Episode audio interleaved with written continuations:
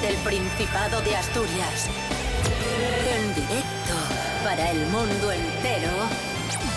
Aquí comienza Desayuno con Liantes. Su amigo y vecino, David Rionda. Muy buenos días, queridos amigos, queridas amigas. Bienvenidos, bienvenidas a Desayuno Coliantes en RPA, la radio autonómica de Asturias. Hoy es martes 29 de diciembre de 2020, son las seis y media de la mañana. Saludamos a la actriz avilesina, residente en Villaviciosa. Esto suena muy al, al 1, 2, 3, ¿eh? Eh, residente en, en Villaviciosa. Sí, hay referencia actual. Mm, Cris Puertas, buenos días. Muy buenos días, ¿qué tal David Rionda? ¿Qué tal Asturias? Y saludamos también al avilesino residente en Gijón, Rubén Morillo. Muy buenos días. Muy buenos días, David Rionda. Muy buenos días, Cris Puertas. Muy buenos días a todos y todas.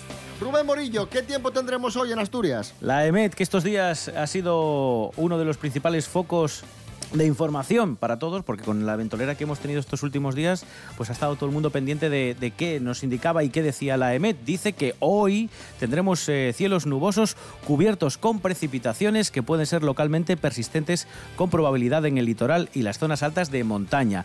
Apunta también la EMET que tendremos importantes nevadas en la cordillera y picos de Europa con rachas muy fuertes de viento del oeste en picos y el extremo oriental del litoral. En principio va a hacer viento en toda la región, pero como vemos, apunta que las rachas serán muy muy fuertes en la zona de picos. Las temperaturas bajitas, mínimas de un grado y máximas de tan solo 10. Desayuno con liantes, ay, lere, lere. Desayuno con liantes, ay, lere, lere. Desayuno con liantes, ay, lere, lere. Desayuno con.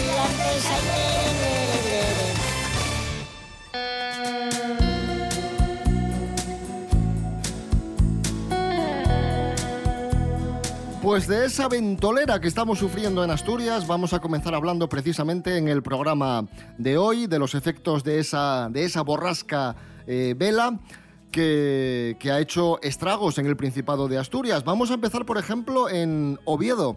¿Qué ha sucedido? Pues que han retirado la banderona de Oviedo por los fuertes vientos. El viento ha roto un trozo de la enseña situada en la Plaza de la Escandalera y los eh, operarios tuvieron que, que retirar la enseña para reparar la estructura. Porque claro, eso vuela, vuela con el palo, ¿no? Como las sombrillas de la playa. Es peligrosísimo. Efectivamente, y como una sombrilla, pero, pero a lo bestia, a lo, a lo grande, y más o menos es lo que, lo que ha sucedido.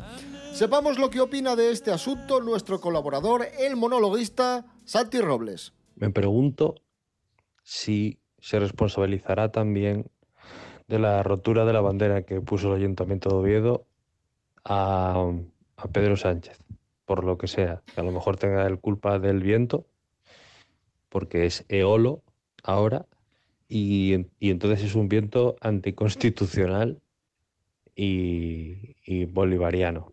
No es el único que ha querido opinar, también ha opinado el exalcalde de Oviedo, Gavino de Lorenzo. Ya envié un WhatsApp a Alfredo para dar un consejo. Alfredo, si no se te levanta la bandera, o si cae, ponla más grande, mucho más grande, que abarque de escandalera hasta los mismísimos Lugones. ¡Vale! El vendaval no solo ha dejado huella en Oviedo, también en Avilés, concretamente en Miranda, se ha llevado por delante un edificio emblemático, el antiguo Cine Patagonia. Por suerte no, no hubo que lamentar heridos, aunque tres vehículos quedaron sepultados bajo los escombros de este singular. Se hizo viral el vídeo de la caída del, edificio y la verdad que nos quedamos todos pues eh, de piedra, ¿no? Viendo cómo, mm, cómo se cayó este, este antiguo cine Patagonia, Rubén Morillo. Sí, por lo que sé, este edificio eh, iba a ser derruido para construir nuevas viviendas, pero el Ayuntamiento de Avilés había detenido este, bueno, esta, esta operación, estas obras para derruirlo, porque no sé qué problemas había con patrimonio al ser un edificio edificio histórico, considerado histórico. Entonces habían dejado ahí un poco en, bypass, en, en stand-by, la demolición del edificio y al final pues ha sido el viento el que, el que lo ha tumbado.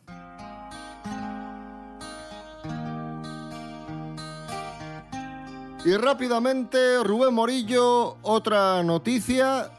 Nos vamos a Illas. eh, cierra el restaurante con el menú más contundente de Asturias, un restaurante mítico del que ya hablamos en su día, aquí en Desayuno Coliantes, y que se hizo viral en toda España y que tuvo fama nacional precisamente por la contundencia de, de su menú. Es el restaurante La Tenada, que, Sí. que cierra por la jubilación de su dueña.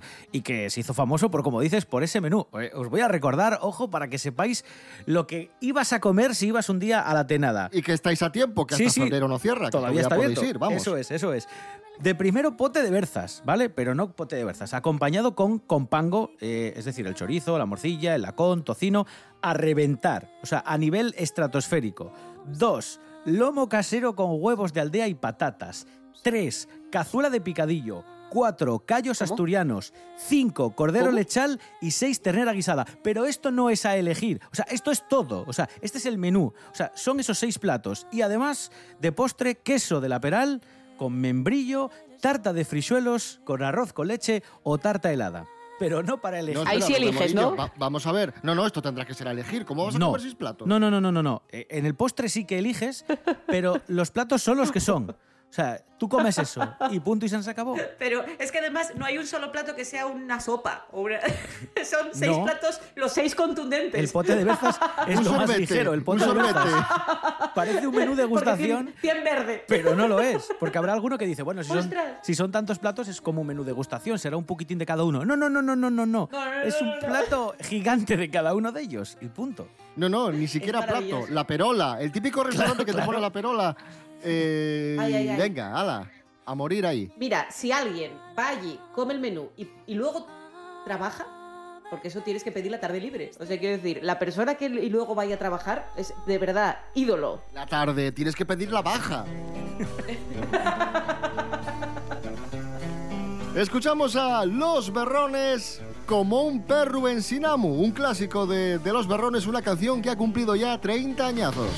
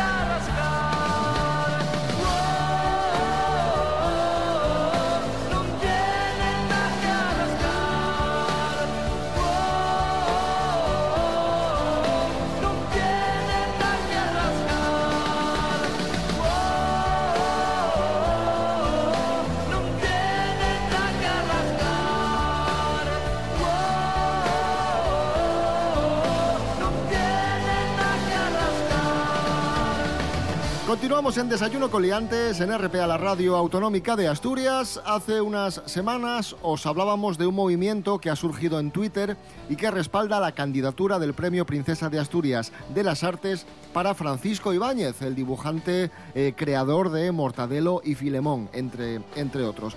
Pues bueno, esta campaña, cual bola de nieve, ha ido creciendo y ahora son 30 europarlamentarios los que eh, también se han sumado a esta iniciativa con una y un razonamiento que nos parece bastante lógico. Dicen ellos, Quino fue princesa de Asturias de Comunicación en 2014. ¿Por qué no Ibáñez Premio de las Artes con idéntico mérito? Y es que hablamos de una persona que ha trabajado muchísimo durante toda su vida y ha hecho felices a niños y jóvenes de muchísimas generaciones. Sí, estoy de acuerdo. Eh, sí que es cierto que este año el, tema del, príncipe de Asturias, para, del princesa para las artes, está muy reñido porque hay como varias campañas por muchos sitios. Una de las que está sonando muy fuerte es la de Bruce Springsteen. Están organizando una peña de, no sé, no recuerdo qué pueblo, de España. Y están, y ahí eh, llevan muchísimas firmas recogidas esa también. Y sí que es cierto que bueno, que es alguien que ha estado muy activo este año, que ha sacado disco, que ha hecho cosas, tal y cual, y es un poco lo que venden, ¿no? Que Ibáñez puede ser cualquier año y que quizá este año está bien que sea alguien eh, que, que- que haya realizado algo en este año en concreto. No lo sé, yo creo que, que- que todo es merecido y que hay muchos Es que es candidatos. complicado. Y muy prolíficos. aunque sean muy distintos. Cada uno en su campo, sí, sí, sí, sí. Los dos tienen una obra extensísima, cada uno en su, en su ámbito, pero sí, sí, son muy prolíficos ambos. El otro día, hablando de Ibáñez, Rubén Morillo nos, nos ofrecía una serie de datos de, de récord de, de este hombre que ha vendido millones de álbumes de Mortadelo y Filemón en todo el mundo, ha publicado muchísimo, ha trabajado muchísimo, muchísimos años. Y hay otra anécdota muy divertida sobre Francisco Ibáñez, y es que pese a ser uno de los dibujantes más exitosos de la historia, eh, hubo una época en su vida en la que iba cerrando editoriales, fichaba por una editorial y esa editorial, al poco, por lo que sea, pues eh, quebraba y tenía que pasar a otra. Pobrecillo, pobrecillo, pero no era culpa como, suya, ¿eh? como Pilar Rubio con los programas. Igual, igual. Sí, pero... pero- Pobrecilla. Pero no era, no, era, no era cuestión suya, al final siempre era por la gestión que, que las propias editoriales hacían pues, de sus ingresos. ¿no? Él empezó muy joven, ya sabéis que él había estudiado para, para banquero, había estudiado contabilidad, de hecho llegó a trabajar en un banco y compaginaba su trabajo en el banco con pequeñas historietas que iba dibujando. Empezó en una pequeña editorial que se llamaba Editorial Marco, ahí hacía sobre todo chistes, portadas. Y justo al poco de empezar y cuando ya le estaban dando al- algunos episódicos, aquello quebró. Él pudo empezar a colaborar con Bruguera, que al final ha sido la editorial que más años pues, ha visto publicados sus, sus trabajos. Ha estado un porrón, un porrón de años, pero también pues, sucedió lo que sucede con, con muchas de estas editoriales. Además, a Bruguera le pilló, sobre todo en los últimos años, eh, pues no sé, unos problemas de capital, tenían pues eh, que publicar muchísimo porque les exigían también los lectores muchísimo, 100.000 números se editaban, 100.000 números no, 100.000 ejemplares de cada número, cuando números hacían chopocientos todos los meses, o sea que imaginaos la cantidad de copias que había de los trabajos, tuvieron que vender la empresa a Ediciones B, que a su vez fue comprada por Grupo Z y que a día de hoy no publican los trabajos, sino que lo ha comprado eh, Penguin House, se llama, esta que también hace libros de, de aprender inglés y cosas así, una editorial muy, Sí. muy grande, una multinacional, y son los que desde hace dos años publican todas las reediciones de los trabajos de, de Ibáñez, que al final, pues como dice David, siempre le ha perseguido la mala suerte, no porque él sea malo, porque al final su trabajo siempre se va a publicar, sea en esta o la siguiente editorial para la que fiche, pero sí que es cierto que allá por donde pasaba iba- iban cerrando poco a poco. Bueno, ya falamos en forma de Ibáñez y falamos de arreu de outro xenio, en este caso de Les Lletres. Güey, cúmplense 86 años del estreno de Yerma. Alfredo González, buenos días. Buenos días, David. Guaiva, 86 años, que se estrenó en el Teatro Español de Madrid, una de las obras de teatro más universales y revolucionarias en el siglo XX.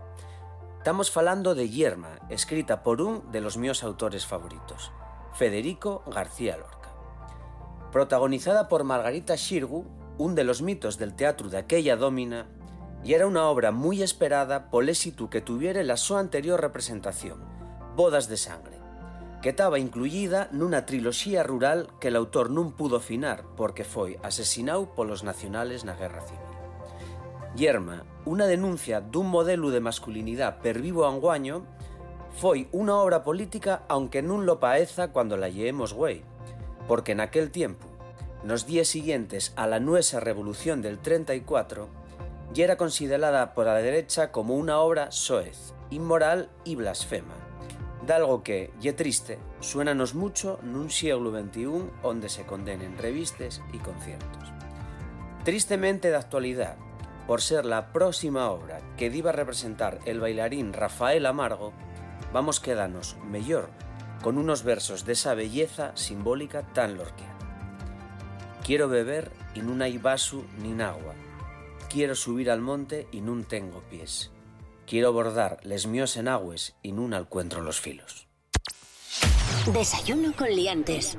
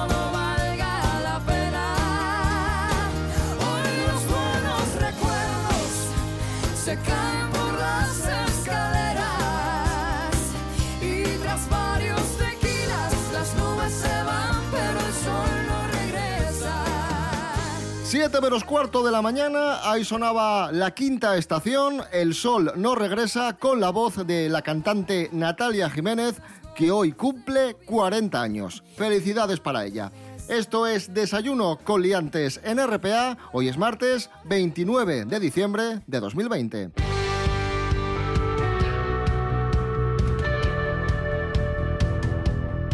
Continuamos en Desayuno con Liantes, aquí en RPA, la radio autonómica. El discurso del rey, el discurso de Nochebuena de Felipe VI, marca un récord histórico con una audiencia de casi 11 millones de espectadores, el mensaje más visto desde que hay registros y tenemos registros de audiencia desde el año 1992. En total, un 71% de cuota de pantalla y Asturias ha sido la tercera comunidad autónoma donde más se ha visto el discurso del rey, un discurso marcado por eh, la pandemia y por el deseo y la esperanza de que salgamos adelante. Escuchamos a Felipe VI. Yo estoy seguro de que vamos a salir adelante. Con esfuerzo, unión y solidaridad, España saldrá adelante. Me referí a los principios morales y éticos que los ciudadanos reclaman de nuestras conductas. Unos principios que nos obligan a todos, sin excepciones, y que están por encima de cualquier consideración de la naturaleza que sea, incluso de las personales o familiares.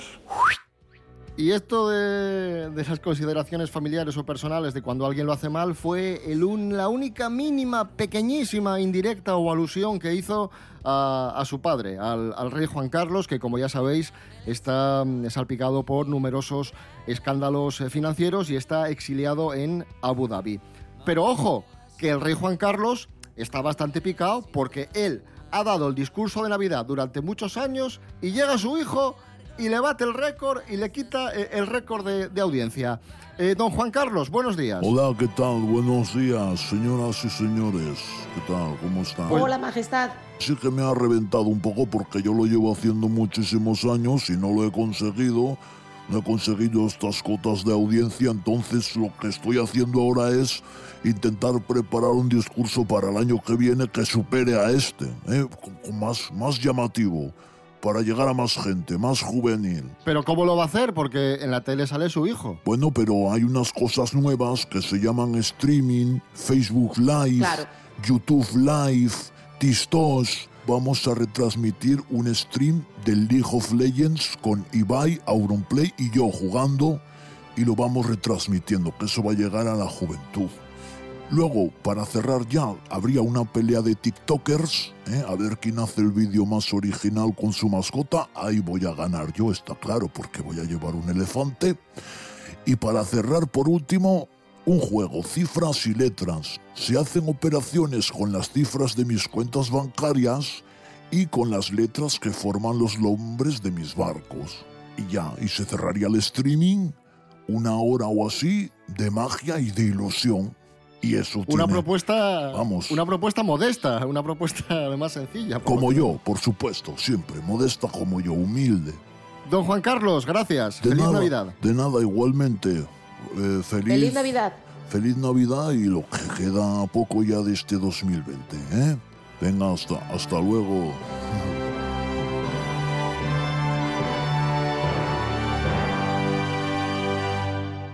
Hablamos ahora de, de modelos. Hemos hablado de Don Juan Carlos y por lo que sea, hilamos hablando de, de modelos.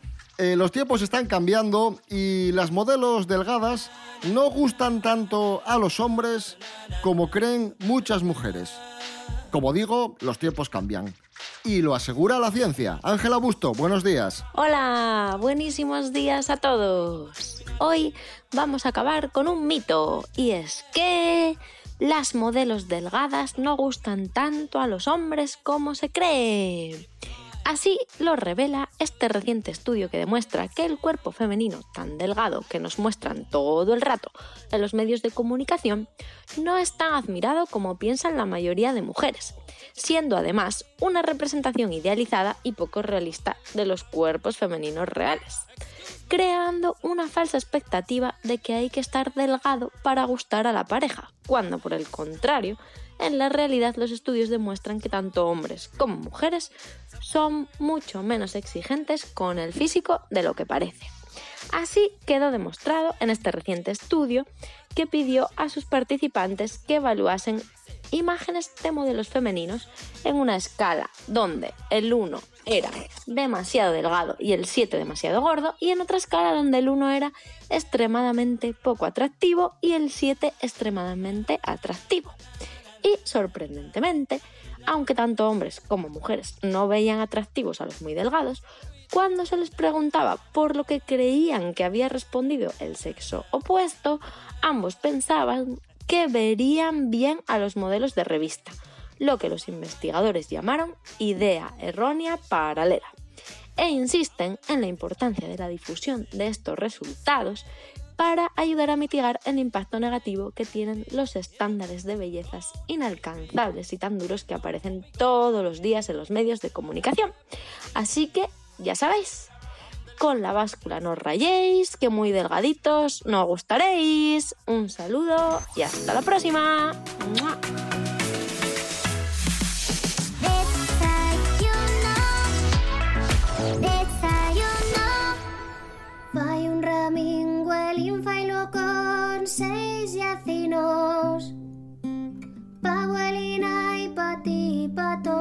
os neñinos.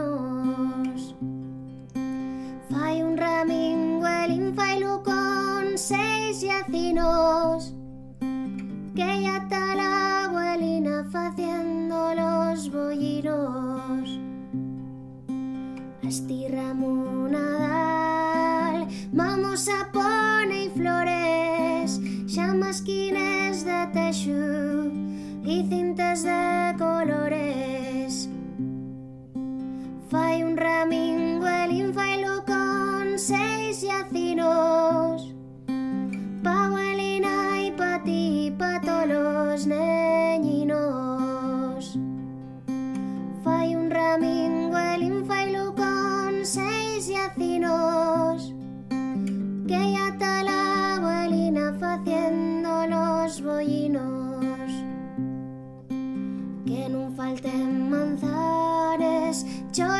chorizos y morcielles Yaranches de balsera y mil lentas rosquilles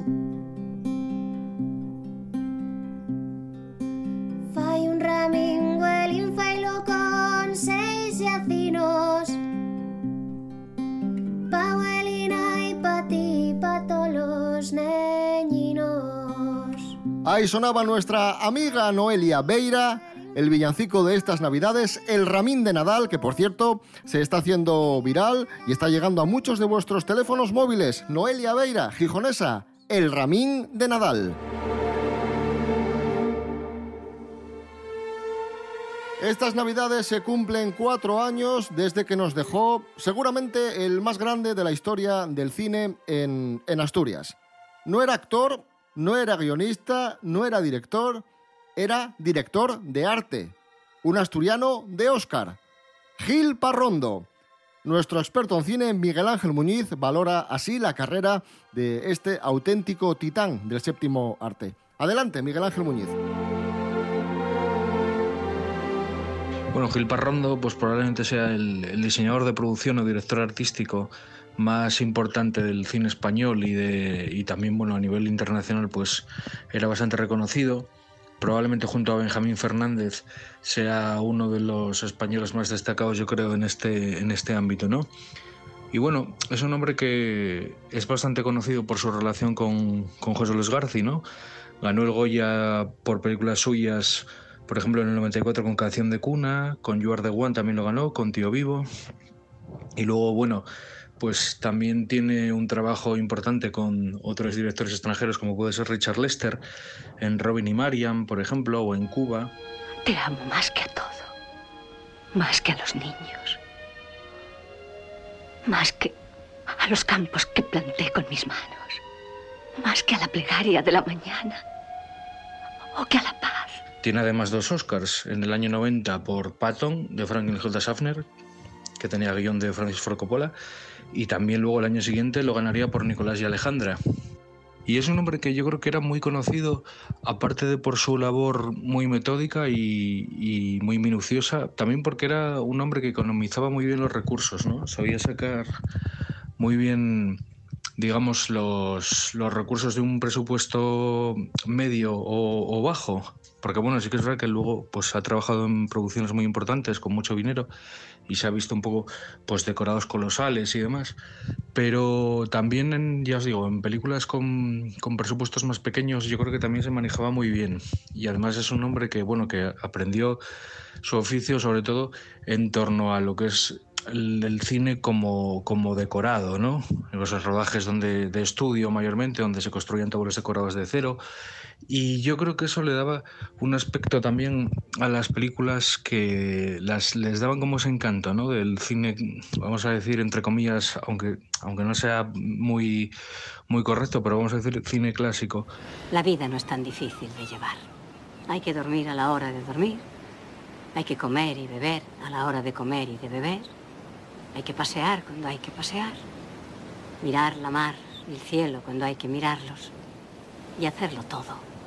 Desde luego, independientemente de que fuera más o menos barato o supiera más o menos eh, manejarse con, con presupuestos ajustados y sacarle muchos réditos a una inversión pequeña en su departamento, cosa que ya es bastante loable, pero aparte de eso es un, un trabajo muy minucioso de reconstrucción y muy elaborado y muy cuidado. Yo creo que eso se nota, ¿no? Y a veces pues hay que también ensalzar cuando hay que hacerlo el, bueno, el trabajo patrio, ¿no? La capacidad que tenemos aquí en España de sacar técnicos, de exportar técnicos que muchas veces aquí no lo sabemos reconocer, ¿no? Y tienen que venir gente de fuera a decirnos, no, no, oye, que vuestro talento es igual o mejor a veces que el que tenemos nosotros en otros países, ¿no?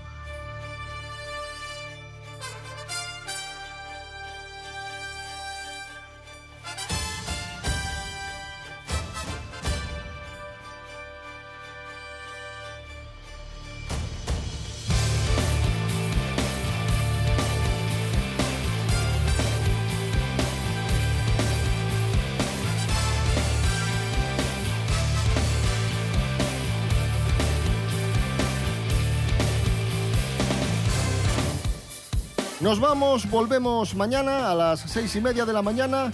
Como siempre, mañana será 30, poco a poco. Cuidado, que se acaba, se acaba el año. Amigos, amigas. Eh, Rubén Morillo. David Rionda. Hasta mañana. Hasta mañana. Cris Puertas, deja de romper platos. Perdonadme, es que ha sido el gato. Ha venido de repente a deciros a, a deciros a todos que os adora como él, como él lo hace, que es tirando cosas. Hasta mañana. Hasta mañana.